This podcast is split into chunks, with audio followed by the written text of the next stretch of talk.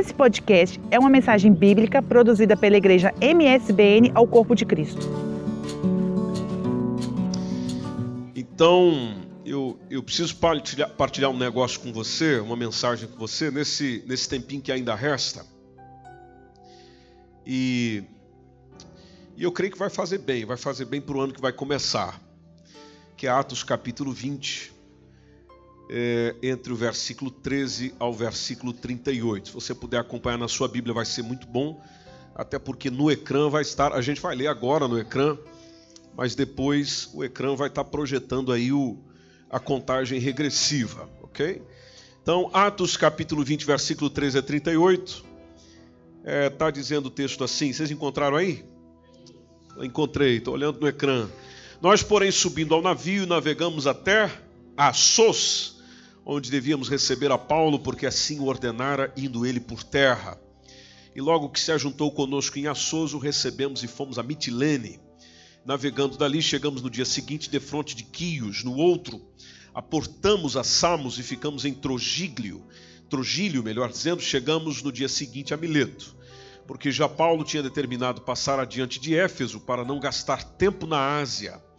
Apressava-se, pois, para estar, se lhe fosse possível, em Jerusalém no dia de Pentecoste. De Mileto, mandou a Éfeso chamar os anciãos da igreja, e logo que chegaram junto dele, disse-lhes: Vós bem sabeis, desde o primeiro dia em que entrei na Ásia, como em todo esse tempo me portei no meio de vós, servindo ao Senhor com toda a humildade, com muitas lágrimas e tentações que pelas ciladas dos judeus me sobrevieram. Como nada que útil seja, deixei de vos anunciar e ensinar publicamente pelas casas, testificando tanto aos judeus como aos gregos a conversão a Deus e a fé em nosso Senhor Jesus Cristo. Versículo 22.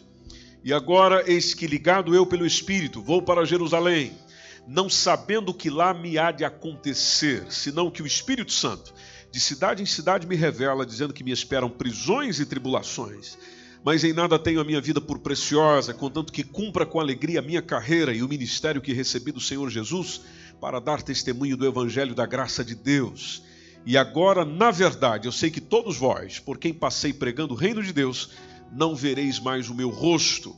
Portanto, no dia de hoje vos protesto que estou limpo do sangue de todos, porque nunca deixei de vos anunciar todo o conselho de Deus. Olhai, pois, por vós e por todo o rebanho sobre que o Espírito Santo vos constituiu bispos para apacentardes a igreja de Deus que ele resgatou com seu próprio sangue. Porque eu sei isso, que depois da minha partida entrarão no meio de vós lobos cruéis que não perdoarão o rebanho, e que dentre vós mesmos se levantarão homens que falarão coisas perversas para atraírem os discípulos após si. Portanto, vigiai, lembrando-vos de que durante três anos não cessei noite e dia de admoestar com lágrimas a cada um de vós. Agora, pois, irmãos, encomendo-vos a Deus e a palavra da sua graça, a Ele que é poderoso para vos edificar e dar herança entre todos os santificados. De ninguém cobicei a prata, nem o ouro, nem a veste, vós mesmos sabeis que para o que me era necessário, a mim e aos que estão comigo, estas mãos me serviram. Então tenho-vos mostrado em tudo que, trabalhando assim, é necessário auxiliar os enfermos e recordar as palavras do Senhor Jesus, que disse: Mais bem-aventurada coisa é dar do que receber. Versículo 36. E havendo dito isto, pôs-se de joelhos e fez o que, gente boa? E orou com todos eles. Bom, entenda comigo aqui um pouquinho o contexto. Paulo está a caminho de Jerusalém.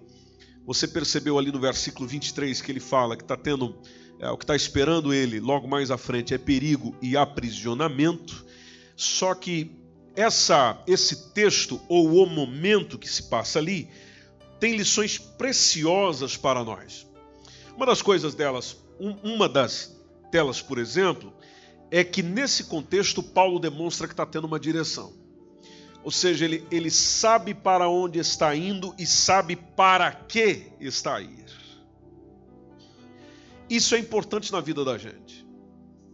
E talvez em 2019, o ano que está se findando, ou os anos anteriores, você se sentiu sem direção. E, e por se sentir sem direção, você julga que foi mal sucedido. Você julga que as coisas não correram bem. Bom, todos nós queremos ser bem-sucedidos do início ao fim. Amém? Só que nós não podemos nos perder no processo. E é aqui onde está um desafio para nós, que a palavra de Deus vai nos auxiliando, para que a gente é, não, não tente apenas ser bem-sucedido, mas tente ser uma pessoa de valor. Uma pessoa de valor sabe quanto vale. Sabendo quanto vale, sabe para onde quer ir. Sabendo para onde quer ir, tem direção. Tendo direção, sabe também para que quer ir.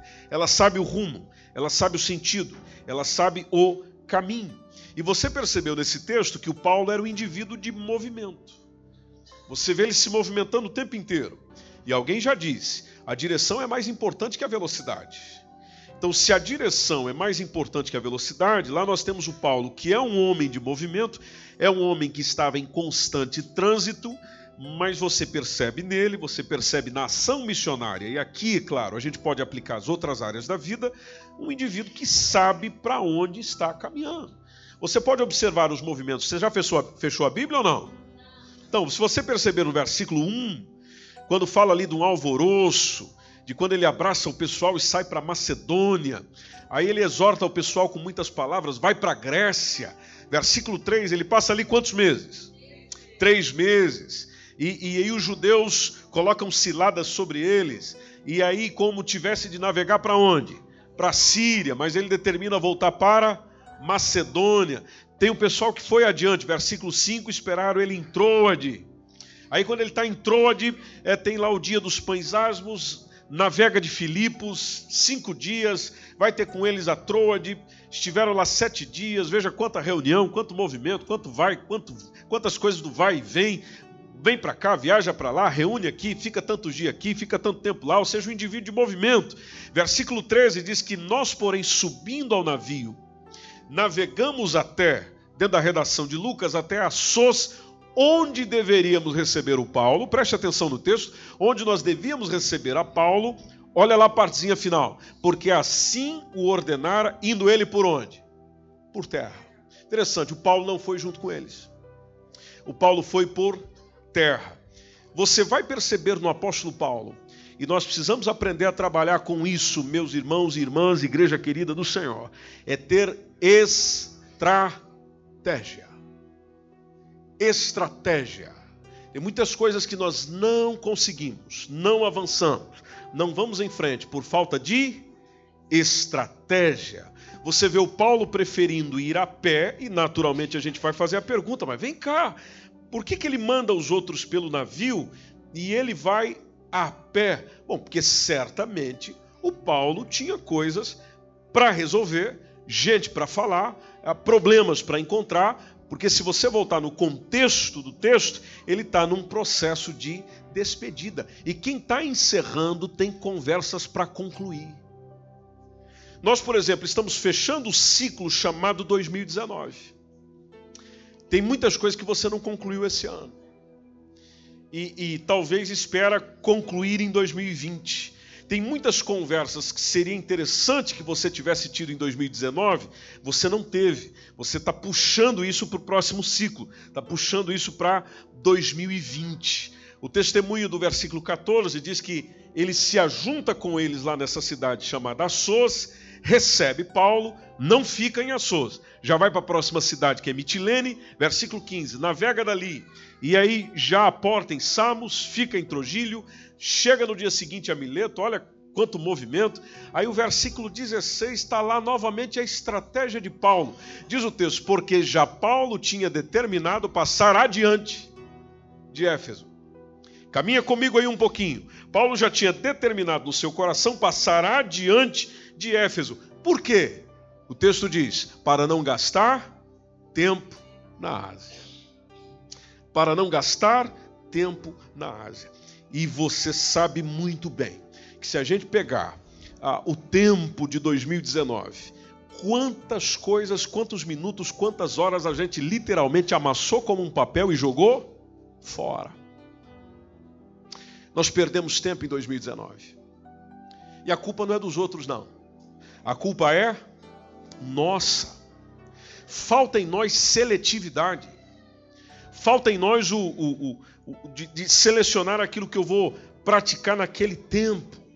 E nós não podemos confundir aproveitar o tempo com pressa, porque tem gente que acha que aproveitar o tempo é correr, aproveitar o tempo é andar ligeiro. Não. Em 2020, e, e, e por isso que eu estou falando da proposta para o próximo ano, porque daqui a pouco você começa a vivê-lo, escolha fazer com seu tempo aquilo que lhe agrega valor, aquilo que lhe traz algum benefício, aquilo que lhe faz bem. Por que, que você vai gastar os minutos, as horas do próximo ano investindo naquilo que não, não compensa, não te acrescenta, não te melhora? E, e é preciso lembrar de que a vida não tem replay. Com as tecnologias que nós temos hoje em dia, se eu perdi lá um momento, o que, que eu faço? Eu volto, vejo novamente. A vida tem essa possibilidade? Não tem. Ou seja, o momento é único, é agora. Ou você vive o agora, ou você perdeu agora.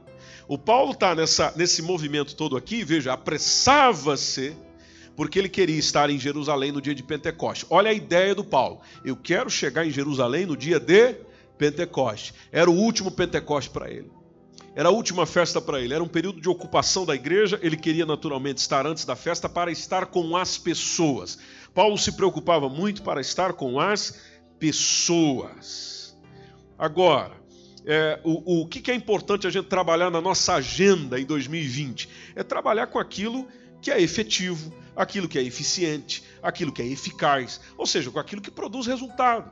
Porque daqui a pouquinho você começa a viver o 2020 e, e vai vir um monte de propostas para você. Faça isso, faça aquilo.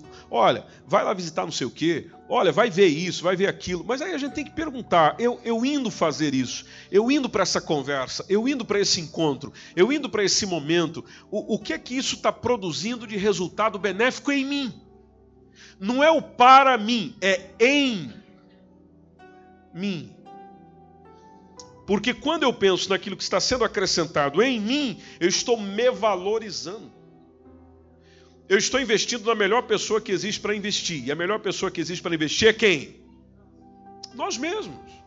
Agora, você encontra isso no Paulo, que inclusive, versículo 17, se você estiver caminhando comigo aí, vamos juntos.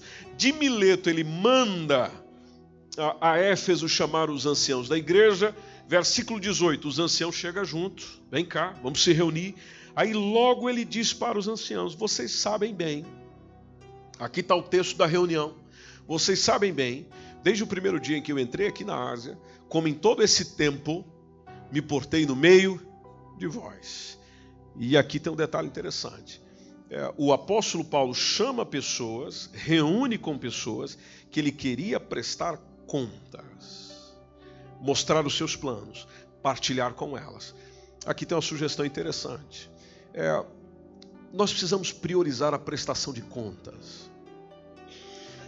Deixe-me trazer, é, é, esmiuçar isso aqui para você no seguinte: nós estamos hoje querendo viver uma vida onde você não quer prestar conta para ninguém. Ninguém. Tem gente que já não quer mais falar com a esposa onde ele vai, o que, que ele está fazendo, o que, que ele está pensando, o que, que ele está sentindo. Bom, você pode ver que isso nos destrói. Nós estamos naquela fase que você chega e diz assim: não, ninguém tem a ver com isso, eu não tenho que falar com ninguém sobre aquilo que eu estou vivendo, aquilo que eu estou sentindo. Bom, engano seu. O que faz bem para a gente é de você poder estar com alguém do qual você obrigatoriamente preste conta da sua vida. Seja na área física, mental, emocional, espiritual, profissional, financeira. Ou seja, alguém que você pode sentar e falar daquilo e mostrar a essa pessoa o que você está vivendo, o que você está sentindo, o que você está fazendo. É claro que não é com qualquer pessoa, obviamente, mas nós precisamos deste alguém. Nós precisamos dessa pessoa. E, e, e você percebe isso?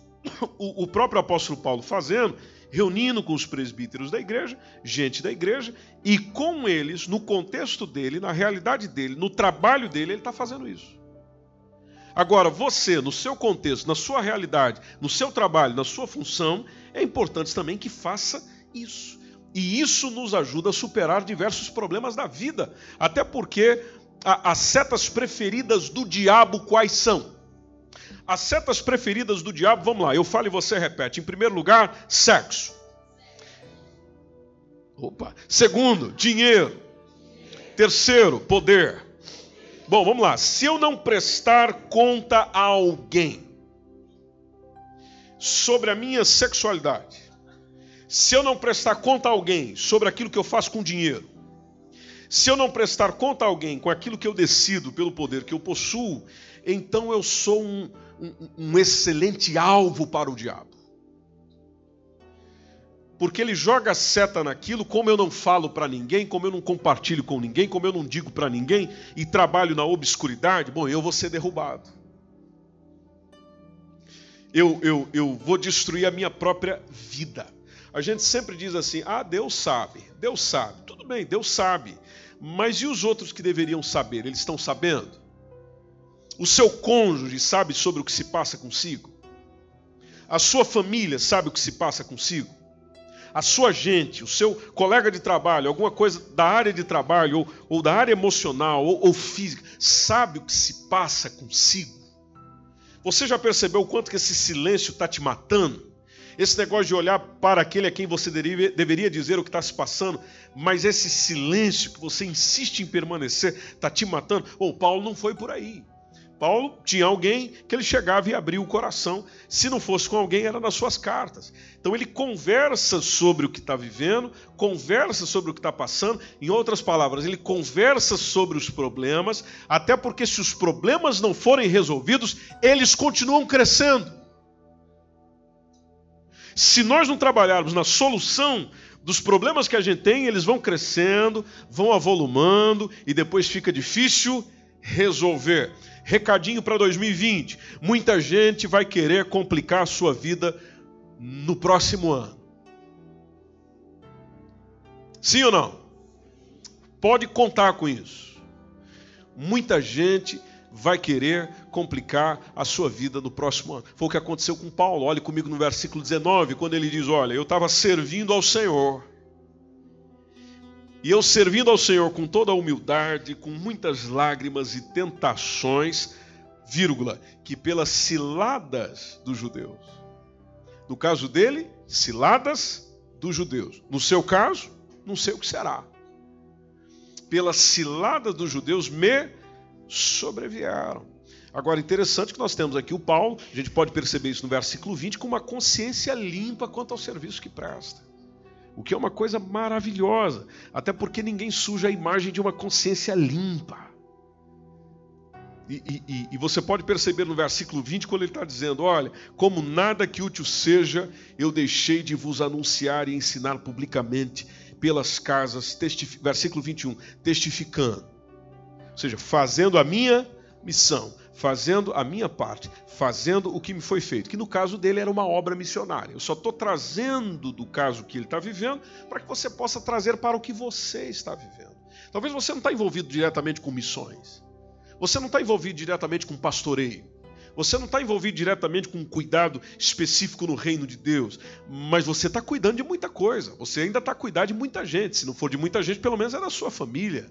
E veja que tem realidades da vida dele que pode ser aplicada a si e que traz a sabedoria da palavra de Deus para que aplicando você possa viver os benefícios dela os benefícios da obediência. E é importante lembrar, gente boa do Senhor, nem tudo que é bom é bom para mim. As propostas, por exemplo, em 2020 virão, como vieram em 2019. Aí você olhou e disse: essa proposta é boa. Mas não é porque ela é uma boa proposta que ela é boa para você. Veja como a gente precisa da palavra do Senhor para ir abrindo os nossos olhos. E eu não, não gostaria que você encerrasse o 2020 com a, a a, a 2020, não, 2020, com a consciência de que, poxa vida, eu deixei de fazer isso, eu deixei de fazer aquilo, olha, eu não consegui isso, não consegui aquilo, porque você não se esforçou o suficiente. Não, gostaria de que, por exemplo, nos testemunhos que a gente for ouvir lá no final de 2020, você tenha a condição de chegar e dizer: olha, o que eu listei, o que eu coloquei como objetivo, eu alcancei. Não só como comecei, como também eu acabei. Porque nós estamos especialistas em iniciativas, péssimos em acabativas. Por isso, às vezes, às vezes a gente pode pensar, que tal você colocar em 2020 os planos que você fez em 2019, que são os mesmos que você fez em 2018, que estão na sua listagem desde 2017. E, e que até o momento não, não correu, não, não aconteceu. Agora, claro, para isso você vai precisar de fé. E aqui é onde eu acho interessante no versículo 23, que é o versículo que a gente iniciou a leitura, onde o apóstolo Paulo disse assim, e aqui nós já vamos se encerrando para orarmos juntos. O Espírito Santo, eu não sei o que vai me acontecer, essa foi a expressão dele. Eu não sei o que vai me acontecer. Você sabe o que vai acontecer com a gente em 2020? Não, não sabemos. Agora, eu não sei o que vai me acontecer, mas no caso dele, o Espírito Santo já tinha dito a ele.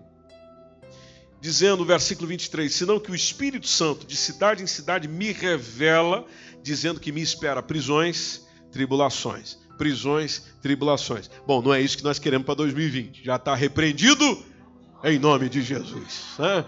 Mas no caso dele era essa a mensagem. No, no caso dele era, era, por aí. Mas interessante ele dizendo: eu estou indo. Eu, eu sei que o que me espera talvez não é bom, mas eu estou indo. Nós acabamos de cantar Santo Espírito. Tu és bem-vindo aonde? Aqui. Eu te pergunto, aqui aonde? Aqui aonde? Vocês já estão respondendo. Aqui. Para onde será que o Espírito Santo vai te direcionar em 2020? Para o que será que o Espírito Santo vai, vai te, te, te orientar no próximo ano? Que você vai ser compelido no próximo ano pelo Espírito Santo? Às vezes você fica a pensar, dizendo: é, Olha, eu, eu, sinceramente não sei, e, e, até a minha comunhão com o Espírito Santo assim também não é tão próxima, tão, tão junta, tão, tão, tão íntima. Bom, eu, eu, eu chamo você, eu convido você a, no ano que vai começar daqui cinco minutos, você desenvolver essa comunhão com o Espírito Santo, agonizar diante do Espírito Santo, buscar o Espírito Santo, para que você não fique agonizando diante dos homens. Porque só fica agonizando diante dos homens quem não é ou quem não se agoniza diante de Deus. O dia que você descobrir, anota isso por favor, o dia que você descobrir a eficiência, a excelência, a perfeição de buscar Deus na intimidade, você depois disso não vai temer homem nenhum. Nenhum. A tua profundidade com ele vai ser tão, tão grande, tão maravilhosa, que qualquer organização, ou qualquer movimento, ou qualquer palavra, ou qualquer ação humana não te afetará em absolutamente nada. E o Paulo tinha isso tão evidente, aqui eu finalizo no versículo 24, quando ele diz: Em nada tem a minha vida por preciosa nada eu tenho a minha vida por preciosa. Por que, Paulo? Bom, porque a única coisa que eu quero é cumprir com alegria a carreira que eu recebi do Senhor Jesus. No caso dele, carreira, ministério. No seu caso é o quê? Aquilo que você recebeu do Senhor Jesus para dar testemunho do Evangelho da graça de Deus. É a alegria de ter cumprido. A alegria de ter cumprido. Como eu gostaria de ver você com essa alegria no final do próximo ano alegria de ter cumprido. Dizer, eu comecei, é, fiz, desenvolvi, acabei. Acabei. E a sensação do acabar, do finalizar, é maravilhosa. Maravilhosa. Por isso, é, o texto vai bem mais além disso, como você pode perceber, mas eu, eu eu chamo você para que em 2020 você tenha uma, um envolvimento maior com a palavra de Deus, para que nesse envolvimento você perceba essas preciosidades que a gente vai aprendendo na vida dos outros, no procedimento dos outros, na caminhada dos outros. E aquilo ali você vai trazendo para a tua vida, você vai trazendo para a tua história, você vai trazendo para a tua realidade e simplesmente fazendo como eles, você terá a mesma resposta que eles tiveram de Deus. O que te espera em 2020? Não sei. Mas aquele que sabe está entre nós. quer orientar a tua vida. E nós vamos falar com ele agora.